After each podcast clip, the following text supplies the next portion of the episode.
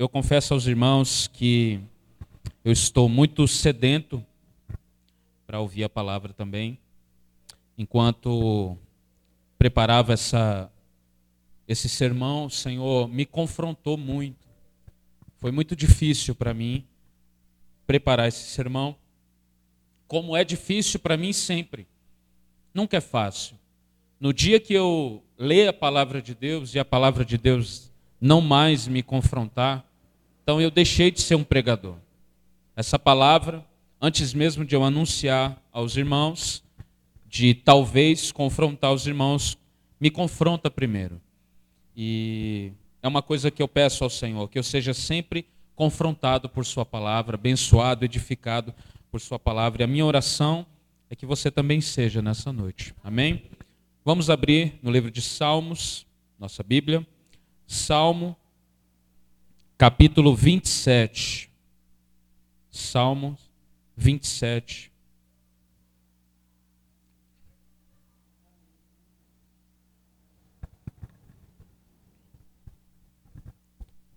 Salmos, capítulo de número 27. Eu queria antes, se você puder orar comigo, para que o Senhor fale conosco. Pai, em nome de Jesus, nós clamamos ao Senhor. Clamamos a Ti que essa palavra, Senhor, venha mudar a nossa vida, venha mudar a nossa história. Deus, a palavra do José não tem poder, a palavra do Luiz não tem poder, a palavra de nenhum de nós aqui tem poder, apenas a Sua palavra. Quando o Senhor fala, Deus, alguma coisa acontece. O mundo foi criado através da Sua voz, quando o Senhor disse: haja luz, houve luz no mesmo instante. Quando o Senhor disse: haja firmamento, houve firmamento no mesmo instante. Porque toda vez que o Senhor fala, algo se cria. Por isso, Deus, a nossa oração nessa noite é que quando o Senhor falar, e nós cremos que quando a Sua palavra é pregada, a Sua boca está aberta, Senhor. E quando o Senhor falar ao nosso coração, algo em nós seja criado, algo em nós seja mudado, algo em nós seja movido, porque a tua palavra não volta vazia, mas ela cumpre o propósito para o qual ela foi falada. Fala conosco, Senhor, em nome de Jesus. Amém. Antes da gente ler, eu quero dar uma, apenas uma introdução sobre uma pesquisa que foi feita Diz o seguinte: segundo o censo realizado pelo Instituto Brasileiro de Geografia e Estatística, que é o IBGE, mais conhecido como IBGE, em 2010 havia cerca de 42,3 milhões de evangélicos no país, o que representava na, na faixa de 22,2% da população brasileira. Quem está comigo diz amém. Eu sei que ler pesquisa é chato, mas acompanha aí, tá? O Pew Research Center publicou também um estudo realizado entre 2013 e 2014, em que os protestantes, os evangélicos, já representavam na faixa de 26% da população brasileira. Isso é bastante, irmãos. Eu sei que olhando assim, falando de 100, 26 não é tanto, mas é muito. É muito mesmo. E segundo pesquisa do Instituto de Pesquisa Datafolha, no fim de 2014, os protestantes já seriam 29% da população do país, mostrando um rápido crescimento do grupo religioso no Brasil. Um outro, um outro censo do IBGE só vai ser realizado agora em 2020, no ano que vem. E algumas pesquisas estima-se que o país será, em sua maioria, ou seja, acima dos 50%, evangélico. Em 2020, estima-se que a nação brasileira será, em sua maioria, de evangélicos protestantes. Dos anos 80 a 90, os protestantes eles eram apenas cerca de 6% 9% da população. Resumindo, irmãos, nós crescemos. Resumindo, nós crescemos, igreja. Crescemos muito. Hoje nós temos tudo o que nós não tínhamos antes. Hoje, diferente dos anos 80 e 90, nós temos templos modernos, nós temos músicas modernas, nós temos muitas coisas, temos tecnologia avançada de áudio, temos tecnologia avançada de vídeo, de gravação. Hoje, a maioria das igrejas, 70% das igrejas, estão fazendo cultos ao vivo, onde a pessoa pode acompanhar o culto diretamente do seu sofá, por exemplo. Nós temos podcasts sobre os temas mais variados no meio gospel. Nós temos Facebook. Alguns anos atrás, Facebook era apenas um sonho, tinha apenas o Orkut. O Orkut já tirava muito o tempo dos crentes. Mas aí chegou o Facebook. E nós temos Facebook, não há ninguém que não tenha Facebook. Muitos crentes fazem Facebook para o seu gato. Fazem Facebook para o seu filho, para o seu neném. Nós temos Instagram, como dizem Instagram. Nós temos Twitter, o Twitter. Nós temos agenda no celular. Nós temos Google. Nós temos YouTube. Nós não precisamos mais levar as nossas coisas no concerto. A gente mesmo liga um vídeo do YouTube e conserta a casa toda Resumindo, o Brasil avançou e tem tudo para ser uma nação de primeiro mundo. E alguns são tão otimistas hoje em dia, e alguns grupos chamam o Brasil, o Brasil é considerado para alguns grupos o país do avivamento. O Brasil é chamado do país do avivamento. Porém, mesmo nós possuindo tudo, como eu disse, mesmo nós possuindo muitas coisas, nós deixamos de apenas possuir as coisas e nós chegamos no nível onde as coisas estão nos possuindo. Nós chegamos nesse nível. Nunca antes nós estivemos tão secos. Nunca antes nós estivemos tão paralisados, tão robóticos. E quando eu falo isso, eu não estou dizendo apenas para a missão graça abundante. Qualquer igreja que você entre hoje no Brasil, você consegue enxergar essa realidade. Nunca antes nós tivemos tantas coisas e nunca antes essas coisas não ajudou em quase nada. Nada. Nós continuamos os mesmos. Continuamos robóticos Continuamos saindo das nossas casas, vindo à igreja, vindo ao culto do Deus Todo-Poderoso, do Deus Soberano, e os nossos corações não estão alinhados em Deus. Nossos lábios continuam clamando avivamento. Nós clamamos com os nossos lábios avivamento, enquanto o nosso coração quer apenas sombra e água fresca. Às vezes, eu encontro alguns amigos que outrora eles oravam comigo, clamavam comigo, varavam madrugada dentro comigo, clamando por um mover de Deus, clamando por um avivamento, e tudo que eu ouço desses meus amigos são: estou cheio de coisa para fazer, eu estou ocupado, eu estou sem tempo nenhum, eu preciso de dinheiro, eu não posso parar. Isso me faz lembrar a frase de Leonard Ravenhill, que dizia: os homens estão sempre clamando quando é que Deus vai se mover, e Deus está sempre gritando quando é que eles vão parar na minha presença. Eu estava pensando em tudo isso. Deus falou comigo, me lembrando do salmista Davi, no Salmo 27. Vamos ler, quem puder acompanhar. Salmo 27, versículo 4 apenas. O versículo diz o seguinte: A única coisa que eu peço ao Senhor, o meu o meu maior desejo é morar na casa do Senhor todos os dias da minha vida, para contemplar a beleza do Senhor e meditar em seu templo.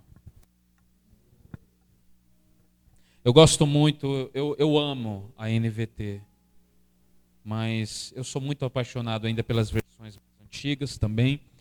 A Almeida Antiga diz o seguinte: uma coisa, eu sei, eu sei que não é comum nós falarmos isso, mas eu queria que você repetisse comigo nessa noite. Diga comigo uma coisa. Diga uma coisa. Olha o que Almeida diz: Uma coisa eu peço ao Senhor e eu a buscarei. Uma coisa, que eu possa morar na casa do Senhor todos os dias da minha vida, para contemplar a beleza do Senhor e meditar no seu templo. Já foi falado sobre Davi um pouco aqui. Quem lembra quem era Davi? Davi foi considerado, chamado pelo próprio Deus de o homem segundo o meu coração. Você sabe que isso? Isso é muito sério. O próprio Deus olha para Davi e diz: Esse homem é um homem segundo o meu coração. Mas olhemos para a vida de Davi. Quantos pecados tinha Davi? Quantos defeitos tinha Davi? Mas Deus olha para Davi e chama ele de um homem segundo o seu coração. Davi aqui, ele podia ter listado todos os problemas todos os seus problemas, como ele fez em vários outros salmos. Ele poderia falar, como em outros salmos ele fala, a respeito dos inimigos que estavam perseguindo ele. Ele poderia falar sobre os outros inimigos que estão sempre falando contra ele, mas aqui ele resume todo o seu desejo, tudo que ele quer, tudo que ele precisa, toda a sua necessidade se resume a uma coisa. Esse é o sermão de hoje. Uma coisa. Uma coisa apenas. Ele podia resumir e listar, ao contrário, desculpa, ele poderia listar todos os seus problemas, mas ele fala de uma coisa. Uma coisa apenas. Tudo que ele precisa. E eu posso perguntar para os irmãos aqui nessa noite: se Deus sondar o seu coração hoje, hoje, aqui nessa noite, se Deus sondasse o seu coração, como eu creio que Ele está fazendo aqui hoje, será que Ele encontraria esse desejo? Será que Ele encontraria esse mesmo sentimento de Davi? Será que Deus encontraria em nosso coração esse mesmo motivo que norteava a vida de Davi? Será, será que ele acharia essa coisa que Davi diz? Uma coisa eu quero, uma coisa é necessária. Ele diz: Uma coisa eu peço, apenas uma. Davi, ele era um homem pecador como eu e você. Ele cometeu pecados grotescos e nós conhecemos os pecados de Davi. Para citar apenas dois, Davi adulterou, Davi cometeu homicídio várias vezes. Ele era um pecador como eu e você. Mas Deus chamou ele de um homem segundo o meu coração. Por que será? Por que será que Deus chamou Davi de um homem segundo o seu coração? Uma coisa é fato, irmãos. Davi amava o Senhor. Davi amava o Senhor. Você pode chamar Davi de tudo. Você pode questionar Davi a respeito de tudo, mas você nunca vai olhar para Davi e enxergar nele algo que diga que ele não ama o Senhor. Davi amava o Senhor e isso é claro, isso é fato.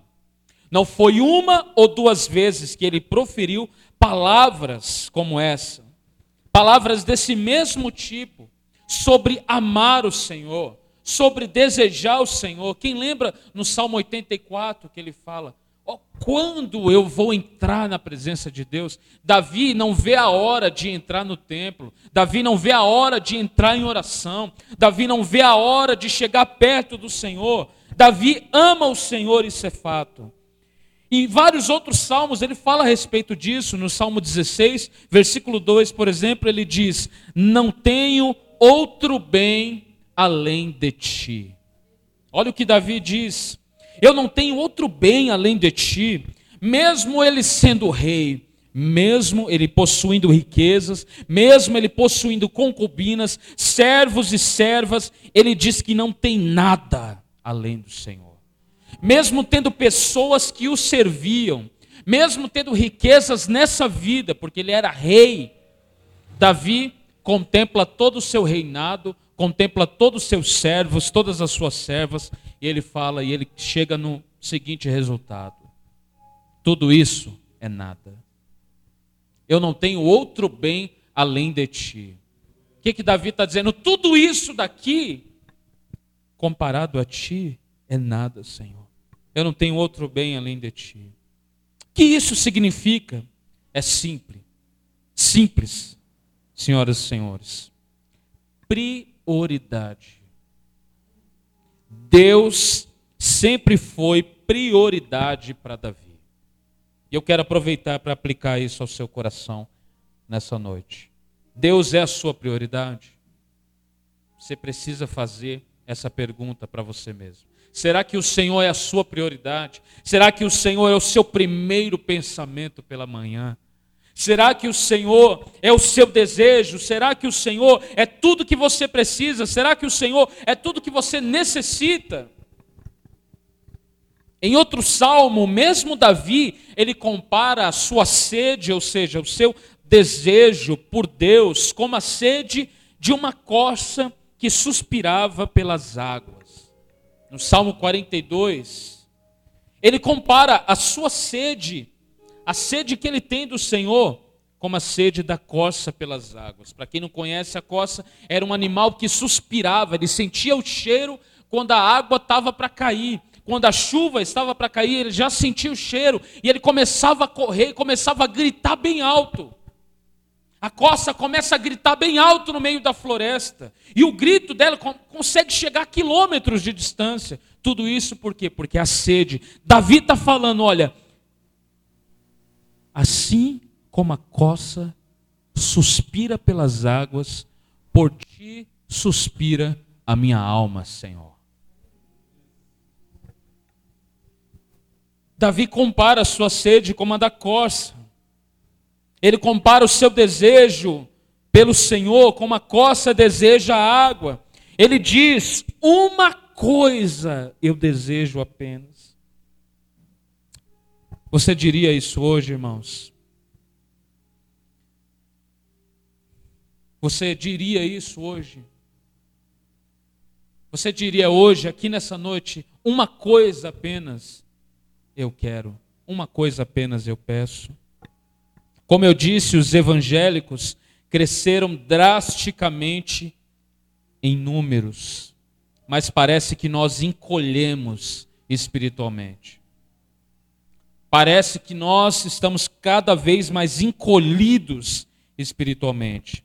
Nós estamos tão manipulados pelo mundo, em alguns casos nós estamos tão apaixonados pelo mundo que essa frase do salmista simplesmente não se encaixa em nossa vida. Não consegue se encaixar. Ele diz: Uma coisa apenas eu peço e eu buscarei uma coisa apenas eu peço e eu buscarei. Aqui, nessa palavra buscarei, há dois princípios que eu quero falar rapidamente. O primeiro princípio é: ele pede. Uma coisa eu peço. Ele pede. Por que, que ele pede? Porque ele confia na soberania de Deus sobre todas as coisas. Por isso que ele pede. Mas além do pedir, ele busca. Porque ele diz: Uma coisa eu peço, E não para por aí. Eu peço e eu buscarei. Eu peço, mas eu vou buscar. Tem gente que acha que vai cair do céu. Eu vou estar andando na rua e do nada uma enxurrada da glória de Deus vai me derrubar no chão. Do nada eu vou estar aqui na igreja, eu nem vou orar. Deixa o pastor orar. Deixa os irmãos, eu nem vou orar. Do nada vai vir uma presença gloriosa e vai me sacudir e nunca mais eu serei o mesmo. Deixa eu te dizer uma coisa: nunca isso vai acontecer. Deus não habita em lugar que ele não é desejado. É por isso que tem um monte de igreja que só tem o nome de igreja hoje em dia. Você entra em algumas igrejas, parece que o caixão de Jesus está lá, ele está sendo velado, de tão morto que é o lugar. Tem igrejas que você entra que parece a, a, a irmã, parece a, a Maria Madalena falando: levaram Jesus levaram o corpo de Jesus. Por quê? Porque são pessoas que falam a respeito de Jesus, cantam a respeito de Jesus, pregam a respeito de Jesus, mas não amam Jesus, não desejam Jesus, não são apaixonados por Jesus. Ele pede porque ele confia na soberania de Deus sobre todas as coisas, mas ele busca, ele busca por quê? Porque ele sabe que Deus determinou assim. Deus foi quem próprio determinou dessa forma. Ele disse que derramaria da sua presença sobre nós, derramaria do seu espírito sobre nós, derramaria dele mesmo sobre nós, mas ele também determinou que nós o buscássemos. Ele determinou dessa maneira. Jeremias, capítulo 29, verso 13, diz o quê? Diz o seguinte: Buscar-me-eis e me achareis quando me buscardes de todo o coração. Olha que versículo fabuloso. Buscar-me-eis, ou seja, vocês vão me buscar e vocês vão me achar, mas vocês só vão me achar quando vocês me buscarem de todo o coração. E é aqui que mora o problema. Essa busca não é apenas uma busca qualquer, deve ser de todo o coração. Você já parou para pensar se você tem buscado o Senhor de todo o coração? Você já fez essa reflexão na sua vida? De todo o coração. Ou seja, buscar o Senhor de todo o coração significa o quê? Significa como se todas as demais coisas não tivessem a mesma urgência, não tivessem a mesma importância. Eu vou buscar o Senhor de todo o meu coração, como se o restante das coisas não importasse. Isso é buscar o Senhor de todo o coração, com todo o meu desejo, Todo o meu desejo, todo o meu anseio deve estar no buscar a Deus. Se eu busco o Senhor de todo o coração, olha o que ele diz. Ele diz: Eu serei achado de ti. Se você me buscar de todo o coração, o Senhor diz: Você vai me achar. Por que, que nós, muitas vezes, não temos achado o Senhor? Porque nós não temos buscado o Senhor de todo o coração. Nós não temos buscado o Senhor com todo o nosso ser. Ele diz que será achado por mim, será achado por você. Por isso, Davi diz que uma coisa apenas é necessária.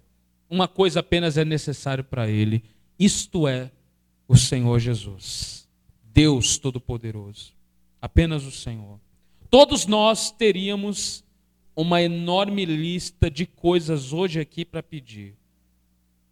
Eu garanto isso. Se eu perguntasse para cada um aqui nessa noite, cada um teria apenas uns 10 pedidos para fazer.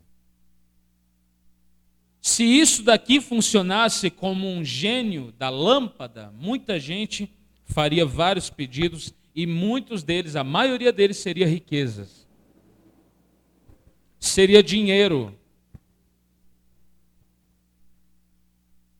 Davi, ele fala apenas um pedido. Uma coisa apenas eu peço, e eu não só peço, mas eu vou buscar. Que eu possa morar na casa do Senhor, que eu possa assisti-lo, que eu possa contemplar a beleza do Senhor. Eu já falei muitas vezes aqui na igreja sobre oração contemplativa. Tem gente que acha que só ora por estar falando. Mas você já, ó oh, inimigo, você já parou na presença de Deus e ficou contemplando a beleza do Senhor? Pastor, como que eu não vou ver? Eu vou, eu, eu não consigo vê-lo. Quem diz que você precisa vê-lo? Jesus diz: Bem-aventurados que não viram, mas creram. Você não precisa ver, você precisa crer. Você precisa crer nele. Tomé disse: Eu só creio se eu ver. Eu vejo para crer. Para nós cristãos, funciona ao contrário. Nós cremos para então ver.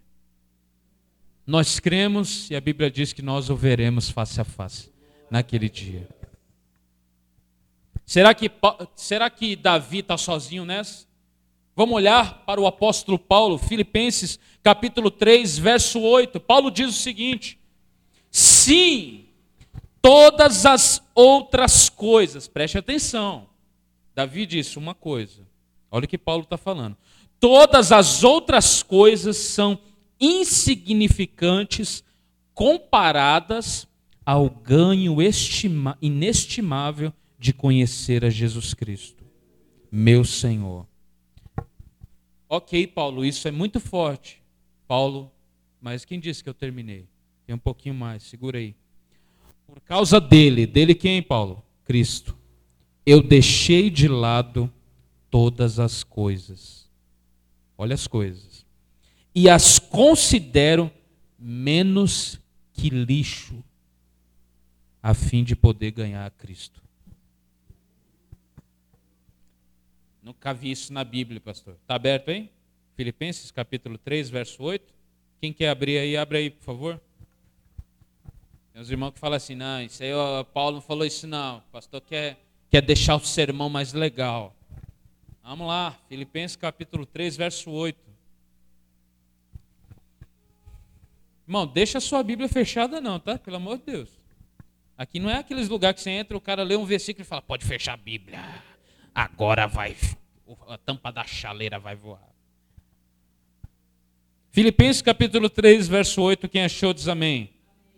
Vamos ler todo mundo junto? Seria maravilhoso. No 3, todos acharam? Show aí, Gerson. Capítulo 3, verso 8. No 3 vamos ler junto.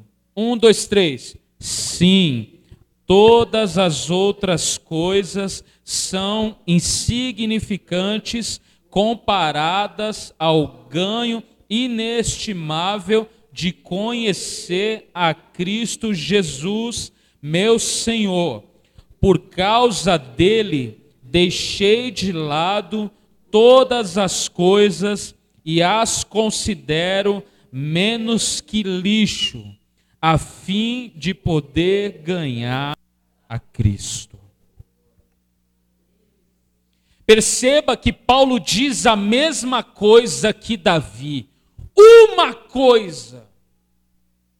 Uma coisa. Ele diz que por causa dele, dele quem? Cristo, ele deixou de lado todas as outras coisas. Ele deixou todas as outras coisas pela mesma coisa que Davi está dizendo. Davi diz: Uma coisa apenas eu peço. Paulo diz: Eu já deixei todas as outras coisas. Ele deixou de lado todas as outras coisas a fim de ganhar a Cristo, ou seja, sua única necessidade. É por isso que ninguém entendia os cristãos. Ninguém entendia porque eles morriam sem reclamar. Ninguém entendia quando dava chicotada nos cristãos, eles não ficavam, olha, na eternidade eu te pego, safado. Ninguém entendia, porque os cristãos não reclamavam. Porque eles sabiam que, mesmo sendo açoitados, mesmo sendo decapitados, mesmo perdendo a vida, essa única coisa que Davi e Paulo queria era suficiente para eles viverem em paz para toda a eternidade. Uma coisa é necessária. É o que o jovem rico, por exemplo, aprendeu depois de dizer que guardava todos os mandamentos. Quem lembra? O jovem rico se aproxima de Jesus e diz: Olha, eu. O que, que eu posso fazer para herdar a vida eterna? Jesus fala: Ó, tem os mandamentos, você cumpre? Ó, cumpro todos eles desde a minha meninice. Eu cumpro todos os mandamentos, eu guardo todos os mandamentos. O que, que Jesus disse para ele? Uma coisa te falta. Olha uma coisa aí de novo. Uma coisa te falta. Te falta uma coisa. É possível você guardar os mandamentos, é possível você viver como um menino bom, como uma menina boa, é possível você fazer certo as coisas e ainda não amar o Senhor a ponto de deixar tudo por Ele. É isso que muito pastor não fala. É possível você estar tá aqui hoje, cantar, glorificar, levantar sua mão e ainda não amar o Senhor a tal ponto de deixar tudo por Ele. Isso aqui é muito sério, irmãos. Muito sério. O jovem rico, para ele, ele não achou um bom negócio. Jesus disse para o jovem rico: Olha, te falta uma coisa. O que, que, que é, Senhor? Vai lá e vende tudo que você tem, dá aos pobres e vem e me segue. O que, que Jesus está falando? Olha, para me seguir você precisa ser um franciscano? Não. Para me seguir você precisa ser um pobretão? Não. Mas para me seguir você tem que deixar o seu ídolo. E o seu ídolo é a sua riqueza, é o seu dinheiro. Ou você ama a sua riqueza, ou você me ama. Os dois não tem como.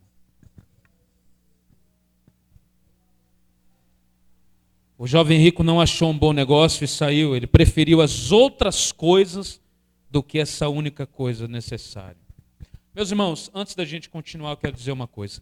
Esse sermão não é sobre você não ter nada.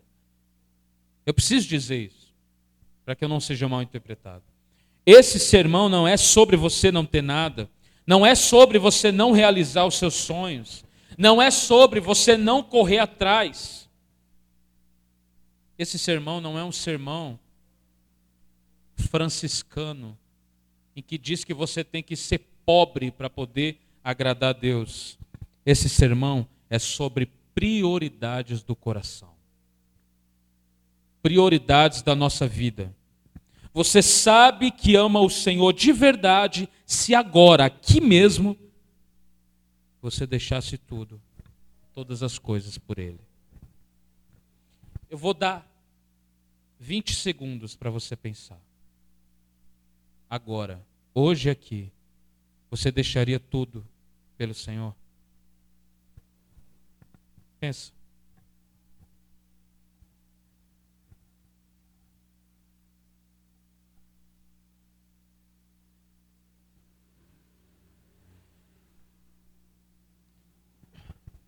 Os doze apóstolos não tiveram tempo para pensar. Muitos discípulos que morreram não tiveram tempo para pensar. Eles não tiveram tempo para falar, calma aí, olha. O único que falou assim, olha, Senhor, eu tenho que ir ali sepultar os meus pais. Jesus falou, ó, deixa que os mortos sepultam os mortos. Nós sabemos que amamos o Senhor de verdade, se em qualquer momento nós podemos deixar tudo por Ele. Guarda isso na sua mente, no seu coração. Será que assim como Paulo, você pode dizer hoje que todas as outras coisas são insignificantes comparados ao ganho inestimável de conhecer a Jesus Cristo? Você pode dizer isso hoje? Você pode dizer hoje que Cristo é suficiente acima de todas as demais coisas para você? Que as outras coisas são insignificantes? Isso porque eu nem estou usando as próprias palavras do apóstolo, que chama de lixo. O apóstolo diz: Olha, eu comparo as outras coisas com o ganho inestimável de conhecer Jesus Cristo como lixo. Não, pastor, as versões mais antigas não falam isso. Fala esterco.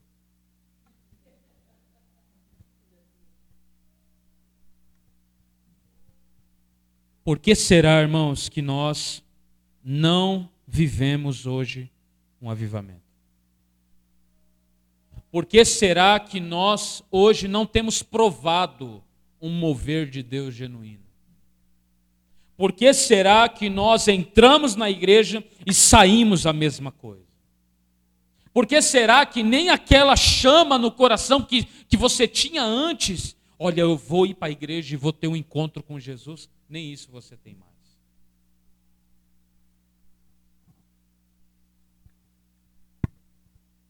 Por que será que Deus não está fazendo coisas grandes no nosso meio e através das nossas vidas? Será que Deus mudou? Será que Deus decidiu abandonar a gente? Ou será que nós temos o abandonado? Ou será que nós mudamos? Outras coisas parecem arrebatar muito mais o nosso coração do que o próprio Deus. Isso é triste. Nós estamos tão ocupados com o restante das coisas, as outras coisas que Paulo chama de lixo, esterco, as outras coisas que Davi simplesmente ignora. Nós estamos tão ocupados com elas, na maioria das vezes, não é algo que rouba o nosso tempo. Nós apenas escolhemos perder tempo. Nós escolhemos perder tempo com as outras coisas do que com a única coisa que é necessária. Eu estava meditando em tudo isso com muito pesar no meu coração. E ao mesmo tempo que eu meditava em tudo isso, eu lembrei de Lucas 10, do 38 ao 42. Quando Jesus ele está na casa, em uma casa com Marta e Maria, quantos lembram? Jesus está lá com Marta e Maria. A Bíblia diz que Marta está servindo Jesus, preocupada, ocupada, querendo ser uma boa, uma boa hospedeira, o que não é problema. A coisa mais linda que tem é uma boa hospitalidade. Isso é bonito e isso é de Deus. A Bíblia fala muito sobre hospitalidade, sobre como receber as pessoas. Maria, em contrapartida, ela está aos pés de Jesus, ouvindo as suas palavras. As palavras de Jesus aqui, irmãos. São ao meu coração como marteladas. Lucas 10, do 40 ao 42, dois versículos apenas, olha o que Jesus diz. Marta chega diante de Jesus e fala: Marta, porém, estava ocupada. Versículo, desculpa, Lucas 10, versículo 40 ao 42. Diz o seguinte: Marta, porém, estava ocupada com seus muitos afazeres. Foi a Jesus e disse: Senhor, não o incomoda que minha irmã fique aí sentada enquanto eu faço todo o trabalho? Diga-lhe que venha me ajudar. Mas o Senhor respondeu: Marta, Marta, você se preocupa, se inquieta com todos esses detalhes. Presta atenção nas palavras de Jesus, irmãos. Apenas uma coisa é necessária. Olha uma coisa aí de novo. Apenas uma coisa é necessária. Quanto a Maria, ela fez a escolha certa e ninguém tomará isso dela.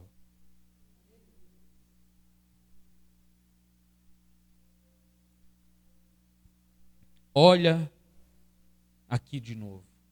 Jesus disse: Olha, Marta, não tem problemas em você querer servir e servir com excelência. Não tem nada pior que um trabalho relaxado. É pecado do mesmo jeito. Mas Jesus olha para Marta e fala: Marta, você está muito preocupada e muito inquieta com todos esses detalhes. O versículo 40, o começo dele, me espanta. Diz: Marta, porém, estava ocupada com seus muitos afazeres. Faz um exercício aí, meus irmãos. Troca o, número, o nome de Marta pelo seu. Vê como esse versículo soa aos seus ouvidos e ao seu coração. É assim que eu leio esse versículo. José, porém, estava muito ocupado com seus muitos afazeres. Você consegue parar para pensar isso? Assim como Davi, Paulo, Jesus diz o mesmo. Uma coisa é necessária. Maria havia feito a escolha certa e ninguém tomaria isso dela. Nada me assusta mais, irmãos, do que essas palavras. Marta estava ocupada com seus muitos afazeres. Que essa não seja a nossa realidade. Mas eu acredito que tem sido, infelizmente. Olhando a grosso modo, eu consigo enxergar essa realidade em nossa vida. Nós estamos muito ocupados com um monte de coisa. Eu garanto para vocês que cada um, cada um dos irmãos, tirando, tirando ah, alguns que, que tiveram problemas ou estão ocupados realmente com outras coisas, cada um dos irmãos que não vieram hoje tem uma boa desculpa para dar.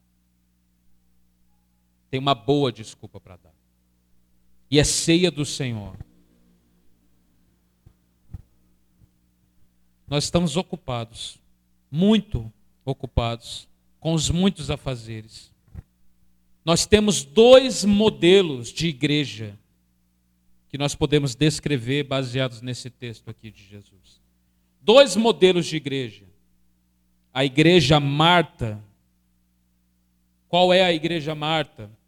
É a igreja que está ocupada com seus muitos afazeres. É a igreja que está tá fazendo muitas coisas, mas seus cultos são vazios de significado, são vazios de adoração genuína. Mas tem ensaio, tem banda, tem TV, tem projetor, tem evangelismo, tem reuniões, tem reformas, tem tudo mais. Tem tudo que precisa ter. E, em outro modo, nós temos a Igreja Maria, que, embora saiba o quanto é importante todas essas responsabilidades listadas na igreja Marta, ela sabe aproveitar e fazer a escolha certa. Não que seja ruim evangelizar, servir ao outro, organizações e etc. Mas uma coisa é necessária. E essa coisa é o Senhor Jesus. Tem muita gente trocando Jesus por aquilo que ele pode dar. Tem muita gente trocando Jesus pelas coisas. Tem muita gente que ama mais a igreja do que Jesus. Tem muita gente que ama mais o irmão do que Jesus. Tem muita gente que ama mais o cônjuge do que Jesus. Tem muita gente que ama um monte de coisa, mas não ama Jesus. Mas, pastor, eu tenho dificuldade de amar o que eu não vejo. Jesus falou a respeito disso. Ele fala como alguém pode amar a Deus que não vê, sendo que não ama nem o próprio irmão que está vendo na sua frente?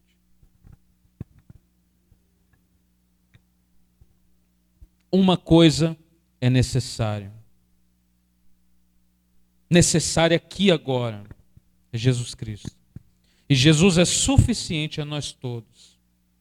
Quando nós falamos isso, não pense que nós estamos falando contra fazer as coisas para Deus. Fazer a obra de Deus. Sirva, se preocupe com os outros, evangelize, se ocupe na obra de Deus, porém não o troque por essas coisas. Não troque adoração por música. Não toque, não troque contemplação por momentos na frente de qualquer outra coisa. Não troque Jesus por qualquer coisa. Jesus é maior do que tudo. Tudo. Tudo que nós podemos fazer. E está nos seus pés, está nos pés, diante dos pés de Jesus. Continua, hoje aqui, sendo a melhor escolha a se fazer. Continua.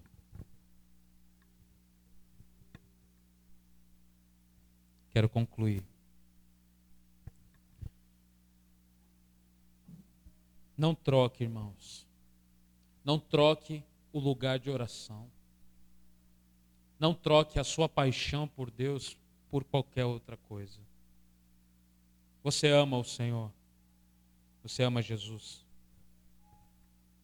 Eu estava esses dias lembrando. E eu já contei isso daqui, mas eu estava lembrando uma vez que eu estava tão desesperado. Tão desesperado. Por causa do meu pecado. Que eu encontrei um, um, um homem, um pastor, e eu comecei a falar com ele sobre o meu pecado. E eu chorava muito alto. Ele me abraçando e eu estava descontrolado totalmente porque eu estava pecando contra o meu Deus. E eu chorava, e eu lembro muito bem as minhas palavras. As minhas palavras é: Eu amo Jesus. Eu amo Jesus. Eu amo Jesus. E o pastor falava no meu ouvido: Eu sei que você ama Jesus. Fica calmo, não precisa. E eu gritava: Eu amo Jesus, eu amo Jesus. Eu amo Jesus. Se eu amo Jesus, eu não posso amar o pecado. Se eu amo Jesus, eu não posso amar a inércia. Se eu amo Jesus, eu não posso amar a preguiça espiritual. Se eu amo Jesus, eu devo amar a igreja. Se eu amo Jesus, eu devo amar minha família. Meus irmãos, nós precisamos voltar às prioridades. Eu não vim aqui hoje acusá-los de nada que eu também não tenho sido culpado. Eu não vim aqui hoje apontar dedos para vocês e dizer que vocês precisam voltar. Eu estou dizendo que nós precisamos voltar e rever as nossas prioridades. Nós precisamos nos arrepender de colocar outras coisas como principal em nossas vidas. Precisamos de um arrependimento genuíno. Precisamos nos arrepender de verdade, irmãos. Vamos ficar de pé no nosso lugar.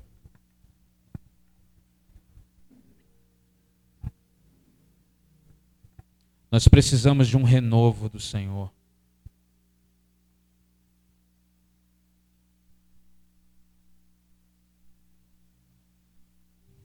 Estava lendo o livro do profeta Zacarias esses dias.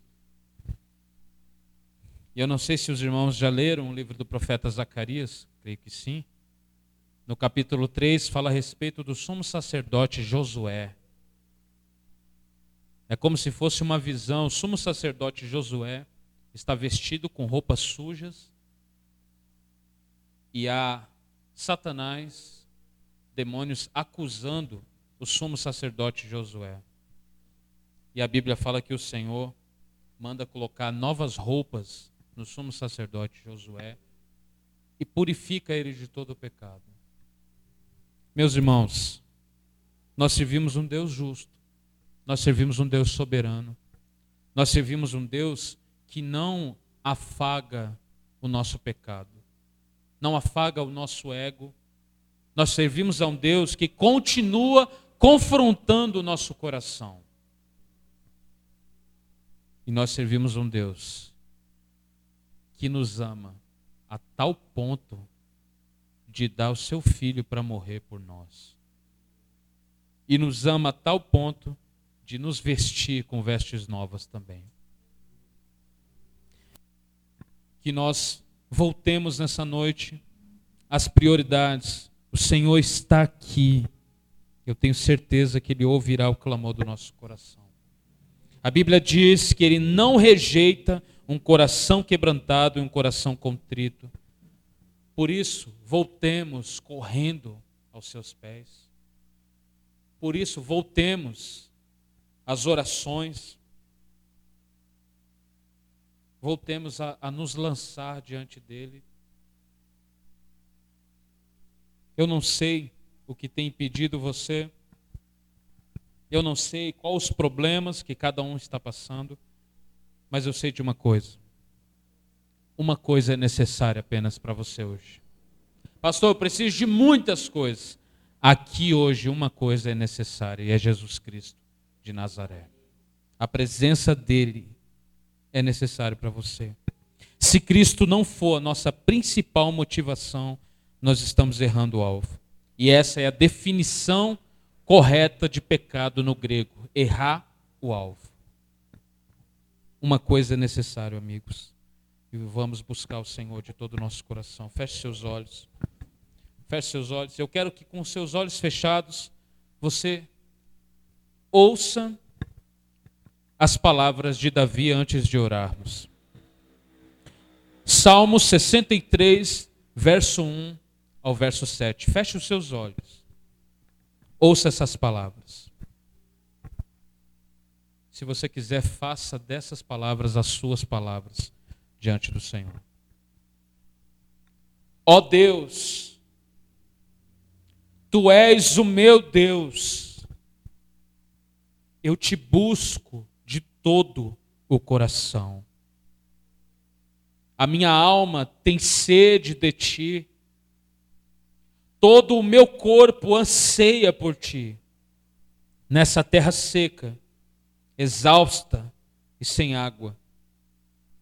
Eu te vi, Senhor, no teu santuário e contemplei o seu poder e a sua glória. Teu amor, ó Deus, é melhor do que a própria vida. Com os meus lábios eu te louvarei. Sim, eu te louvarei enquanto eu viver. A ti em oração eu levantarei as minhas mãos.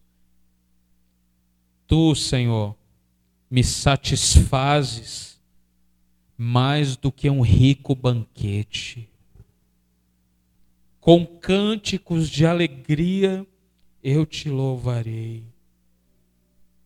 Quando eu me deito, eu fico acordado pensando em ti, meditando ao teu respeito a noite toda pois tu és o meu auxílio.